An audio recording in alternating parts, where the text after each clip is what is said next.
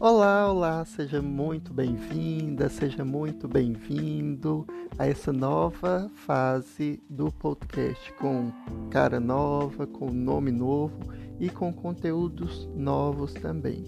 É, seja bem-vindos então ao podcast Sociedade Clínica, um podcast que dialoga e aborda de maneira muito interativa a relação, as relações entre psicanálise e também é a sociologia, o laço social e tudo está em volta aí nesse, nesse grande emaranhado aí, bem, bem gostoso.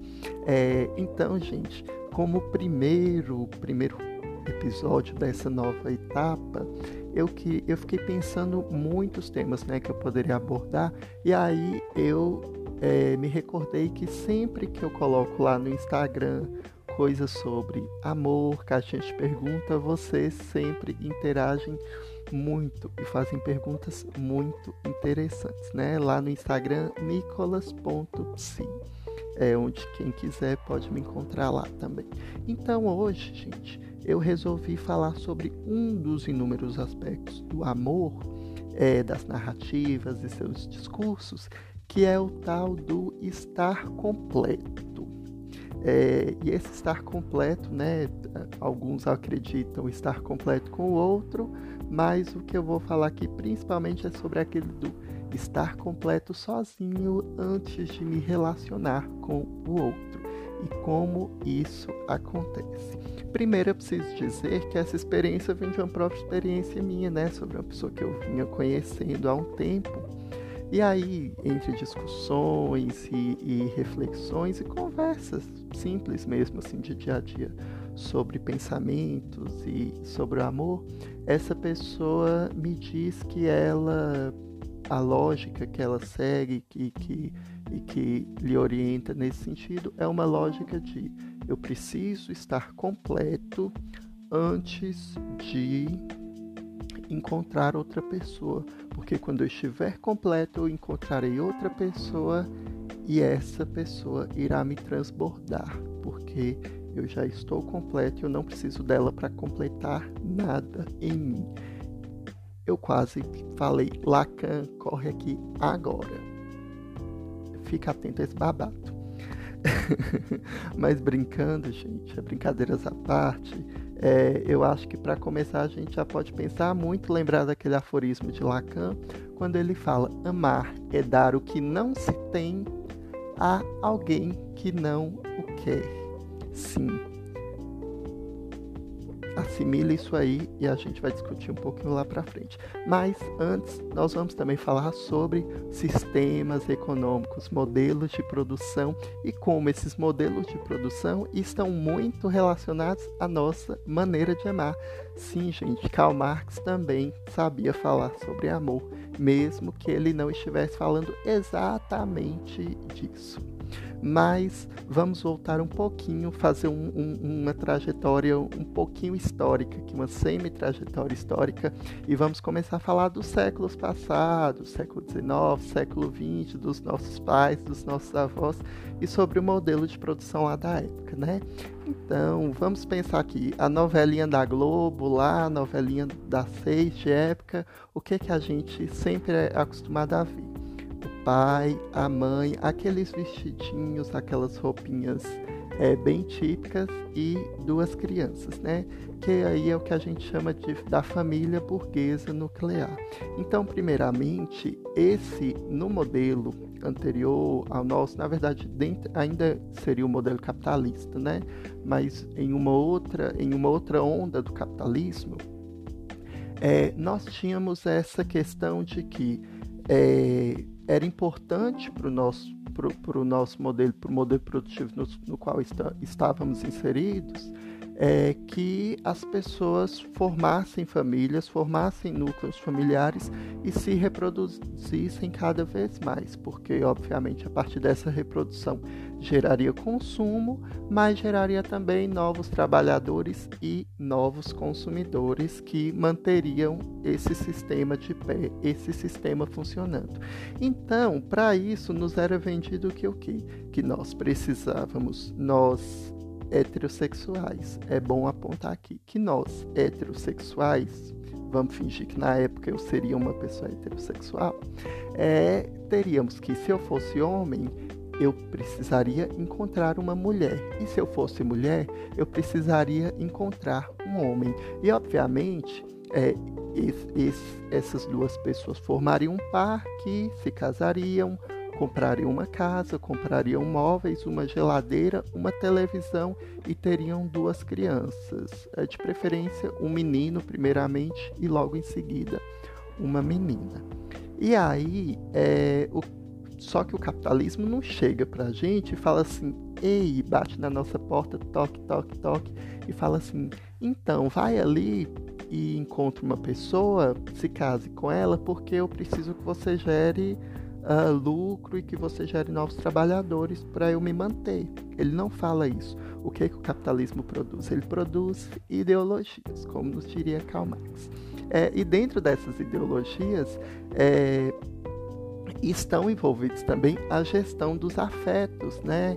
Uh, e dentre esses afetos, os afetos amorosos. Então, o capitalismo nos ensina a amar.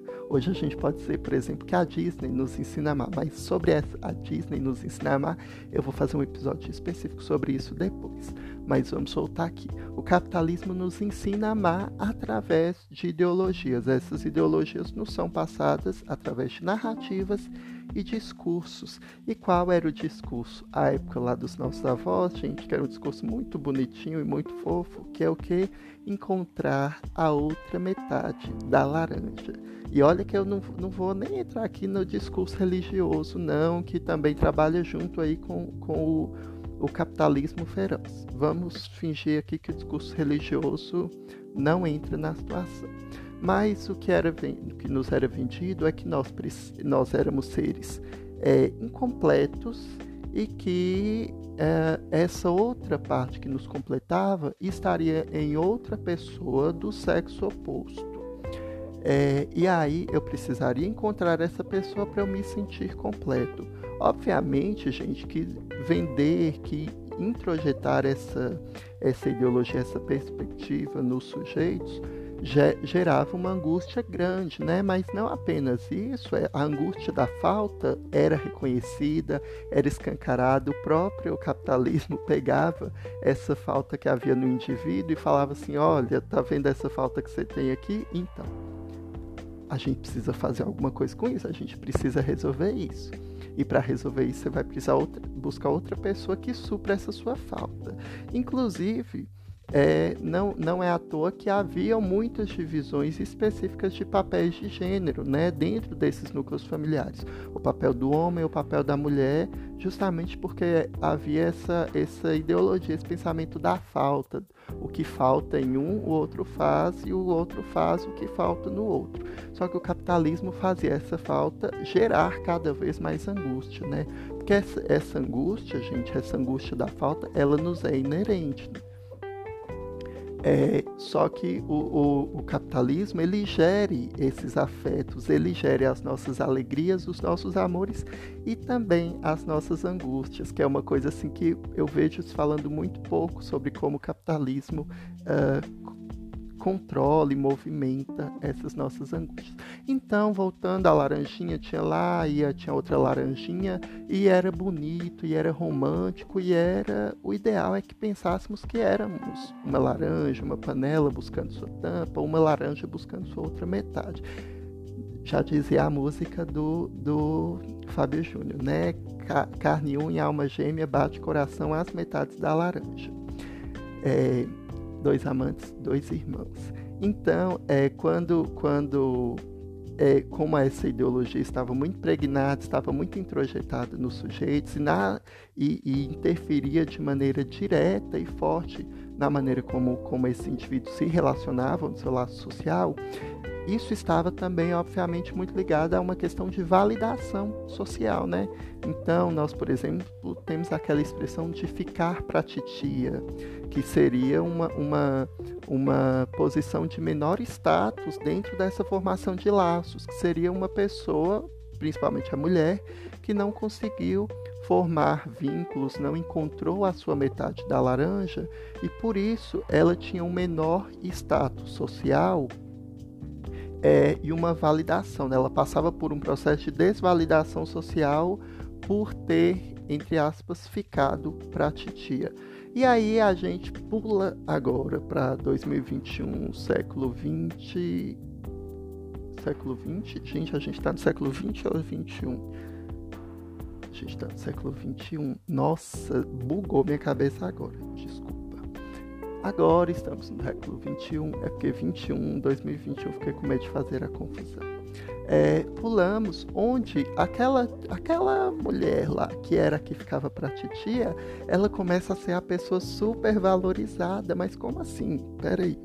A pessoa que não conseguia criar vínculos nos séculos passados, que era menosprezada, que era desvalorizada, que passava por um processo de desvalidação social, hoje ela começa a ser, ela se torna, inverte a posição e ela se torna a pessoa uh, a ser visada como um modelo, por quê?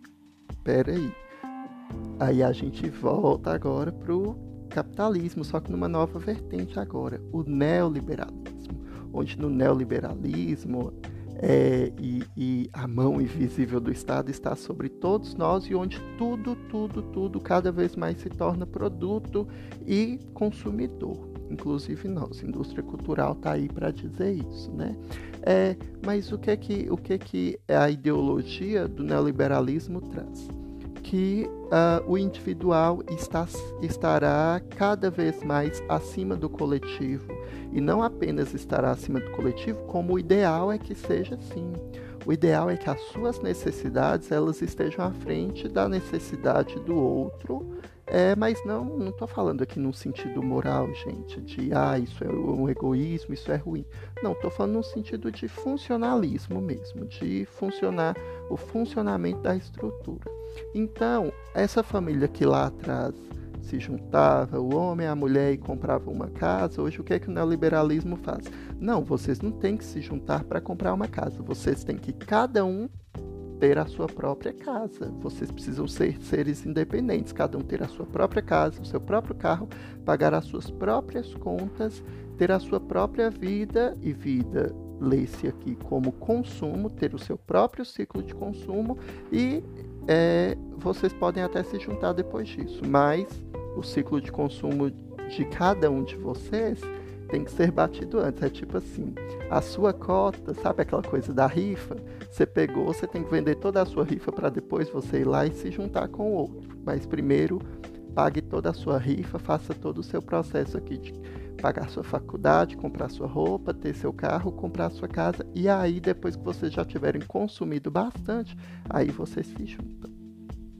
E aí nisso acaba nos sendo vendido que nós é, poderíamos ser seres completos, que para essa completude nós não dependeríamos do outro. E aí, nesse não depender do outro, como que nos é ensinado que vem essa completude? E, e aí eu retomo a Lacan quando ele fala: amar é dar o que não se tem a alguém que não quer. Para dizer, para reforçar que somos seres faltosos. E essa relação de falta, ela está intrinsecamente ligada com o amor, gente. Então, o, o, que o Lacan diz é no oposto do que o capitalismo vai dizer. Enquanto o capitalismo fala, você pode ser completo antes de se relacionar com outro, o que Lacan vai dizer, querido, você não vai ser completo nunca. Sinto lhe informar. E aí é isso que eu estou trazendo aqui para vocês também, gente. Então, é, o capitalismo vem e nos diz: não, compre, é, consuma, seja, seja é, um trabalhador e consuma os nossos produtos, porque assim você vai, vai ser uma pessoa completa. Você precisa, é, é como se a gente tivesse um checklist, né? Onde fala assim: tenho o meu trabalho, tenho o meu carro, tenho a minha casa própria, é, compro as minhas roupas, faço a minha viagem faço a minha harmonização facial, meus procedimentos de beleza, tenho as roupas, tenho uma vida social, porque além de tudo a gente precisa ter uma vida social, né? Porque você não pode ser triste, você tem que se moer dentro desse sistema e ainda ser feliz. E aí, para você achar que você é feliz, o capitalismo também te vende o lazer, que a gente acha que o lazer é uma maneira de fugir desse sistema de produção, mas na verdade o lazer também nos é imposto pelo próprio sistema. É, e aí, Nisso, quando ele começa a fazer uma gestão contrária desses afetos, o que lá atrás ele fazia uma gestão assim, olha, você é faltoso, você percebe uma falta, agora eu vou te dizer, sua falta é maior do que você pensa e você precisa de outra pessoa para tentar suprir essa falta. Hoje eles ele nos coloca o caminho oposto. É assim, olha, você tem falta, mas assim, sua falta não é grande. Você tem, na verdade, pequenas faltas. Uma série de pequenas faltas. Mas ó, essa pequena falta aqui, você pode suprir consumindo tal produto. Ah, essa outra falta aqui, você pode suprir fazendo esse procedimento estético aqui novo que surgiu semana passada. Ah, essa outra falta aqui, você pode suprir com essa nova linha aqui de psicoterapia é, que vai te dar cinco passos para você ser feliz e para você suprir essa falta. Mas se você também não quiser fazer terapia, tem aquele monte de livro ali de, de autoajuda que a gente está lançando e que no fim a terapia é aquele livro lá estão dizendo a mesma coisa. Por isso eu gosto de fazer a distinção, abrindo parênteses, entre análise e terapia. Para mim são coisas muito diferentes. Mas voltando, então o capitalismo ele continua gerindo as nossas faltas. Só que antigamente o capitalismo é, geria a falta no sentido de fazer essa falta parecer única e maior e ser suprida por uma outra pessoa, por um outro indivíduo, enquanto hoje ele faz essa falta parecer é, ser dividida em inúmeras faltas pequenas e para cada uma dessas faltas pequenas você consome um produto ou um serviço e a partir disso você vai buscando o caminho de se tornar completo para só depois você ir atrás de uma outra pessoa que também estaria supostamente completa. Só que o problema é, é, é qual, gente? A falta ela nunca será suprida. A falta ela nunca pode ser suprida porque ela faz parte da nossa questão de humanidade, da nossa psique. Então, é, quando, quando nós dizemos, ou quando esse rapaz me diz, Nicolas, eu, eu quero estar completo antes de entrar em um outro relacionamento, o que que acontece? A pessoa fica num ciclo neurótico, inclusive, o que pode reforçar neuroses e sofrimentos psíquicos, é de se sentir incompleta e achar que em algum momento ela não será incompleta. E um outro ponto que isso gera é que gera um isolamento tanto afetivo quanto social de dessa pessoa com seu laço social, com o mundo ao seu redor. Porque a partir do momento que ela se propõe, eu só vou é, me vincular afetivamente, de maneira é, no relacionamento, né? Me vincular afetivamente com alguém a partir do momento, só vou me permitir isso a partir do momento que eu estiver completo ela vai se fechando. Então a gente vê, por exemplo, é, os, os, relacionamentos líquidos e até os gasosos, como se diz mais recentemente, mas ela, ela vai é, interagir com outras pessoas apenas pelo aplicativo, pela rede social ou uma relação ali que, não, que, que seja sempre. É, que não se aprofunde muito, ela ao invés de sair para a rua, de ver gente, ela vai é, se propor a ficar mais ali em casa, vendo Netflix, vendo sempre coisas que estão ao seu, dentro do seu controle. Por quê? Porque a partir do momento que nos é vendido que nós em algum momento não seremos seres faltosos, nós seremos seres completos, obviamente que nós vamos querer alcançar esse ideal, né, gente? Isso é um processo inconsciente. Nós vamos querer estar adaptados, nós vamos querer estar inseridos, inseridos com um bom status dentro do sistema social no qual, do qual nós fazemos parte. E para isso nós precisaríamos ser completos. No entanto, quando eu fico aqui no meu mundinho, eu não me relaciono de verdade com o outro, eu não me relaciono de verdade com os ambientes sociais ou com profundidade, né, nos ambientes, no outro, no trabalho, na vida, eu não me deparo com a minha falta. E ao não me deparar com a minha falta, eu não deparo com a angústia. Eu consigo me proteger, criando fantasias, obviamente, mas criando também cenários que vão reforçar, cenários e condições que vão reforçar essa minha fantasia de que as minhas faltas elas estão chegando a um momento ideal e objetivo de, de sumirem, de desaparecerem, de não existirem mais. No entanto, quando a gente chega assim minimamente, ou quando o desespero bate, que a gente fala, eu não consigo mais não me relacionar, eu preciso de alguém, a gente, ou quando a gente fala assim, eu acho que agora eu tô pronto, agora eu tô completo, posso me relacionar com alguém? Entra Lacan de novo com amar é dar o que não se tem a alguém que não o quer. E essa frase ecoa mesmo que a pessoa não perceba. Porque a partir do momento que eu saio da minha fantasia, que eu saio daquelas minhas condições ideais que eu vou criando, eu entro em contato com outro e eu vejo que ali a falta ainda existe. E talvez, e não só existe, como ela grita. Ela grita e o real vem e a gente dá de cara com o real como dá de cara no muro. E isso dói. E dói muito. E aí, nesse processo, o que, é que a gente vê? Amar é dar o que não se tem. O que o outro espera de mim, eu não tenho tudo. Tá nesse mais além. Essa satisfação total que o outro busca em mim e que eu prometo uma hora dar ao outro, ela não se acha. Então, quanto mais o outro acha satisfação em mim, ele vai querer mais. E nesse querer mais, vai chegar, vão ter situações volta e meia que vão mostrar que eu não consigo esse mais. E por que não é esse mais? Porque há falta, não há tudo ali, não há uma completude naquele sujeito onde tudo eu posso encontrar.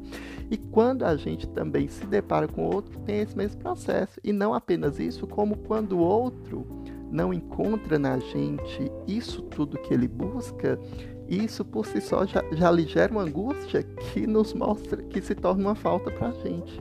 Se o outro tem angústia, já é uma falta para mim. Mas é uma angústia que também mostra a minha falta, mostra a minha incompletude. E aí não dá para a gente é, lidar com isso muitas vezes, né? Então, gente, isso gera um processo, né? Como neuróticos que a maioria de nós somos, isso nos gera um processo de sofrimento e de reforçamento de neuroses muito grande. Então, por isso que sempre é bom nós buscarmos uma análise para compreendermos e para lidarmos bem com a nossa falta e fugirmos sempre desses discursos de coach ou desses discursos de uma psicologia extremamente da positividade que diz que uma hora a nossa angústia, as nossas tensões e os nossos desajustes e indigestões por esses desajustes, elas deixarão de acontecer, elas deixarão de existir. Isso não vai acontecer, não, gente. Nós sempre seremos seres faltosos. Não espere estar completo para se relacionar com o outro.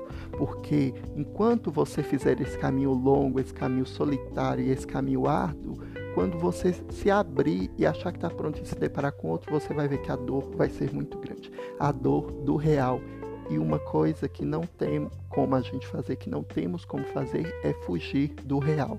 O real sempre vai dar, vai chegar com o pé na nossa cara.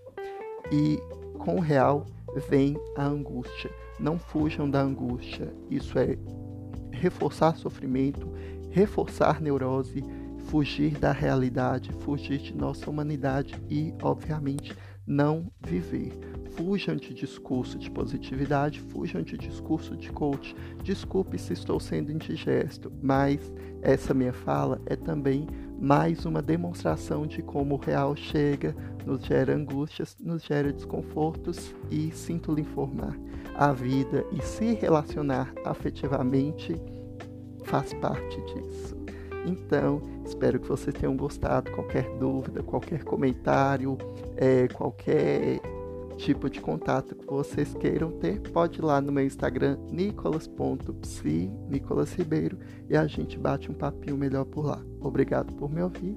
Escute os outros episódios. Até mais!